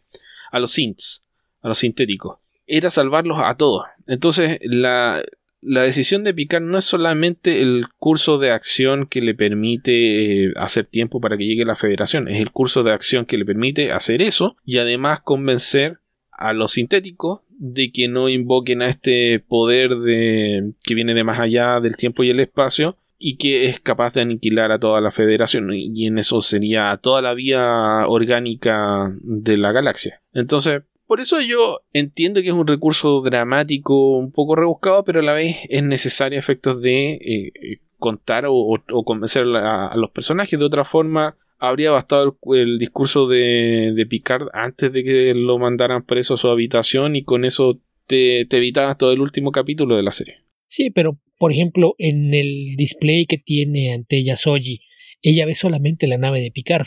¿Me estás diciendo que los estúpidos romulanos no tienen pantallas de radar en donde van a buscar centrar a su blanco y están solamente creyendo lo que ven sus ojos? No, no, no. No sé por qué les tienen tanto miedo si son tan idiotas. Si te fijas, si vuelves a ver el capítulo y, repites esa escena de lo que estás viendo, ella por un lado tiene la imagen de Picard en las comunicaciones y por otro lado tiene un mapa y en ese mapa aparece o una proyección en tres dimensiones donde aparecen todas las firmas warp de toda la flota de los vulcanos, o sea, de los romulanos, y además aparecen de un momento a otro todas las firmas warp de todas las copias de las naves de, de Picard. Porque esa es la razón de que hayan logrado engañar a los romulanos, porque los romulanos no son estúpidos, no es que lo estaban mirando por la pantalla y dijeron, ah, bueno, les voy a disparar a estos hologramas, sino que la máquina, aparte de generar todas esas imágenes, generó firmas warp es por eso que las eh, naves de los romulanos le disparaban a los hologramas y entre estos disparos le, dieron a picar. Sino que, o sea, de otra forma los romulanos no hubiesen caído en el engaño. Si hubiese sido solamente un holograma, no, no habría pasado nada. Pero la máquina les permitió duplicar las firmas warp, o sea, en este caso multiplicar las firmas warp por par de cientos de naves y, copiar los movimientos de la nave. Entonces funcionaban como enjambre y simulaban ser naves de verdad a pesar de que no lo eran. No fue solamente que los vieron por la ventana y dijeron, uy, dispárale a, ese brillo bonito que está por allá. Entonces es peor aún, estaba subestimando los poderes de la varita mágica. Sí, era aún más poderosa la varita mágica. Era la, la varita de Sauco. Una varita mágica que no tiene razón de ser. si hace reparaciones mágicas, ¿por qué no lo usas para revivir al androide que mató este Saga? porque ya la estaba reparando el, otro doctor. El tema era que las acciones ya les habían hecho cambiar de opinión a los sintéticos, ¿no? Y no bastaba con resucitar a la que, a la que estaban reparando para hacerles cambiar de opinión. Pero tienes la tecnología para hacer una reparación completa y decides que mejor vas a guardar la memoria y guardarla como una reliquia, aceptando que está muerta en lugar de repararla. ¿No va contra todo el precepto de autopreservación de la especie que te han aventado durante los últimos dos episodios? Pero, pero ¿de qué estamos hablando? No, no, si no tiene nada que ver con eso. No tiene nada que ver con eso. El tema era, Picard los tenía que convencer de que cambiaran de opinión. Sí, pero me refiero a todo, todo el conflicto final parte del hecho de que un ser orgánico escapó y mató a uno de ellos. Y después te dicen que su, su, memoria la pueden preservar y después te salen con que tienen la tecnología para reparar cualquier daño y no la reparas y no, no la revives a este sintético Pero si la estaban reparando, si la estaban reparando, si por eso fue... No, no la estaba reparando. Por eso fue que Son se dio cuenta de que había sido eh, la otra Sint la que había matado a, a, esta Sint. No la está reparando, está extrayendo la memoria para guardarla en una unidad y regalársela a Saga como recuerdo de la chica que perdieron. No la va a reparar. Pero la podría reparar más adelante. Podría, ¿y por qué no lo hacen? Solamente hay una varita mágica que se la prestaron a los forasteros. No, no, porque tenían un, tenían un cuerpo y, ese cuerpo lo usan en otra cosa. Eventualmente van a hacer otro golem más y lo van, le van a traspasar reparar, esa... Necesitan repararle un ojo. No necesitas un cuerpo entero. Tienes una, tienes una varita mágica que repara el, el impulsor warp de una nave nada más con pasarlo por encima. Pero, pero resucitarla a ella no, no, lo hubiese, no los hubiese hecho cambiar de opinión, si son las acciones de Picard las que los hacen cambiar de opinión. Que ese era el punto. O sea, lo que pasa después probablemente van a seguir multiplicándose los sintéticos. Y tal vez algunos de estos muertos los van a recuperar. Pero no era ese el problema de en ese momento. Exactamente. Ese no es el problema. Entonces tu varita mágica no tiene una razón de ser. Inventaste la varita mágica para resolver un problema sin darte cuenta que hubiera resuelto muchos otros problemas que tienes en la saga. Eso lo convierte en un Deus Ex Machina aún peor. Es una varita mágica que usas para resolver el problema que tienes a mano. Eso es lazy writing. Los Deus, los Deus Ex Máquina siempre funcionan así, Beto. Sí, y, no, y este se lo pudieron haber ahorrado. Pudieron haber buscado otra forma de, de, crear una situación dramática que tuviera ese efecto y no crear una varita mágica que te crea preguntas de ¿y por qué no hicieron algo con esto antes? ¿Tienes esto guardado? ¿Por qué no lo usas? Bueno, no te puedo decir eso. Preguntémosle a Michael Shabon. Mandémosle un correo. Dudo que nos conteste, pero lo podemos intentar. ok. Volviendo a, a, los otros temas con la serie, eh, ya habíamos comentado el tema de los invitados especiales que funcionan dentro de la serie. El tema contemplativo, el de los ex-vis, que son, para dónde van, el tema de sentirse excluidos a pesar de porque ya no son parte de nada, en fin, todas esas temáticas más filosóficas y de ciencia ficción que sí están en esta serie me gustaron. Me hicieron sentir que estaba viendo Star Trek. Porque Discovery me hizo sentir que estaba viendo otra serie de ciencia ficción en el espacio con naves espaciales. Es que para que sintieras que fuera Star Trek antes tendrías que haber tenido al final a Picard sentarse frente a sus viñedos a platicar con uno de sus dos asistentes romulanos sobre qué había aprendido en ese Con número uno. Hablar con número uno y tomar una taza de té. En los primeros episodios con los romulanos en los viñedos y cuando va a visitar a, a número uno, sí, tal vez ahí. Eso fue lo que te faltó, que alguien tuviera una conversación sobre qué aprendieron en ese episodio. No, no, pero me refería al, al número uno peludo. Ah, sí, también podría ser. Pero entonces el número uno funcionaría más como el niño de cobre. Algo así. No, eh, me refiero a que Discovery tiene esa, esa mm, vocación más de aventura propiamente tal. Y de ciencia ficción tiene la especulación tecnológica más que el, el cuestionamiento filosófico. Y esa parte mm, no me, no me terminó de convencer de la serie. Tampoco el uso de Spock. Me, me sobró Spock, la verdad. Me habría gustado que no tuviese nada que ver con, con Spock ni, con el Enterprise. Aunque sí, me gustó que apareciera el capitán. Eh, Beto, mi memoria está cada vez peor. Pike. El capitán Pike y, y su número uno. Sí, sí, Pike es de, de los personajes que, que siempre son interesantes. Sí, Sí, y creo que funciona muy bien si ves eh, el capítulo original, el piloto de Star Trek, ves las actuaciones de Bruce Greenwood y las de Anson Mount. Creo que hacen un bastante, un trabajo bastante bueno en, en el uso del, del, comandante Pike. Ok, Beto, creo que eso podríamos comentar. En términos de del estado de la galaxia, creo que está más turbulenta que casi nunca antes. Sí, sí, creo que es algo que te plantea desde el principio, ¿no? El hecho de renunciar a, la flota estelar, el que no está de acuerdo con algunas posturas que tienen, el que vemos que había esta infiltración de, de una, un grupo de militantes, mayormente romulanos, en, dentro de la flota, pues creo que es algo que, que abre puerta para muchas subtramas, pero a, aún así me, me queda lo de ver exactamente cómo piensan enfocar todo esto en la segunda temporada. Sí, el tema va a ser encontrar alguna motivación, alguna misión, alguna cruzada para Picard que no sea arbitraria, que, que, haga avanzar la trama en vez de que aparentemente está resuelta, que haga avanzar esa trama en lugar de simplemente empezar otra distinta. Sí, básicamente. Ok, Beto, no sé si nos queda tiempo, ¿cuánto tiempo llevamos ya? Creo que ya estamos terminando. Podríamos comentar un par de cómics, pero ya nos extendimos bastante por culpa del coronavirus. Sí, básicamente otra cosa más de la que podemos culpar a la pandemia. Igual que de todo lo demás, y tendríamos razón. Ok, con esto nos comenzamos a despedir. Recuerden que nos pueden encontrar en www.comicverso.org. También nos pueden encontrar en Facebook, www.facebook.com slash comicverso. En Twitter nos pueden seguir como comicverso. Alberto lo encuentran como Albion2112. A mí me pueden ubicar como epedreros. También nos pueden escribir a comicverso.gmail.com o a podcast.comicverso.org. Aparecemos en forma simultánea publicado a través de lacovacha.mx y también nos pueden encontrar en nuestro Instagram que es eh, comicverso-podcast.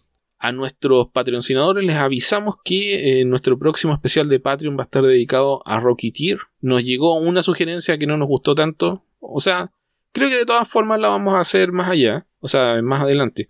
Pero creo que Rocketeer me, me entusiasma más que Batman de Tim Burton en estos momentos, por lo menos. Sí, a lo mejor el Tim Burton lo podemos comentar cuando se acerque más el estreno de, de Batman, cuando quiera que se dé, si algún día retoman la producción, y, y, podría ser un pretexto para hacerlo. Sí, tal vez sería un, un especial, ojalá positivo. y no como el de Man of Steel, que, que por cierto está disponible a través de Spotify y lo, lo han descargado bastante. Así que eso está, no sé si está bien, Beto, pero por lo menos lo escucharon. ¿Qué es lo que se trataba? Y recuerden también que nos pueden apoyar en nuestro Patreon, www.patreon.com slash comicverso, aportando desde un dólar mensual. Ahí pueden acceder a contenido exclusivo. Estamos, de, terminamos hoy. Publiqué hoy martes 31 de marzo, el último especial dedicado a Young Justice Outsiders. Y como ya señalamos, vamos a hablar de Rocky Tier el próximo mes. Y recibimos sugerencias, aunque creo que vamos a hacer la de Non Brave Fogel para, para mayo. Pero seguimos recibiendo sugerencias para que sea a partir de junio. Así es.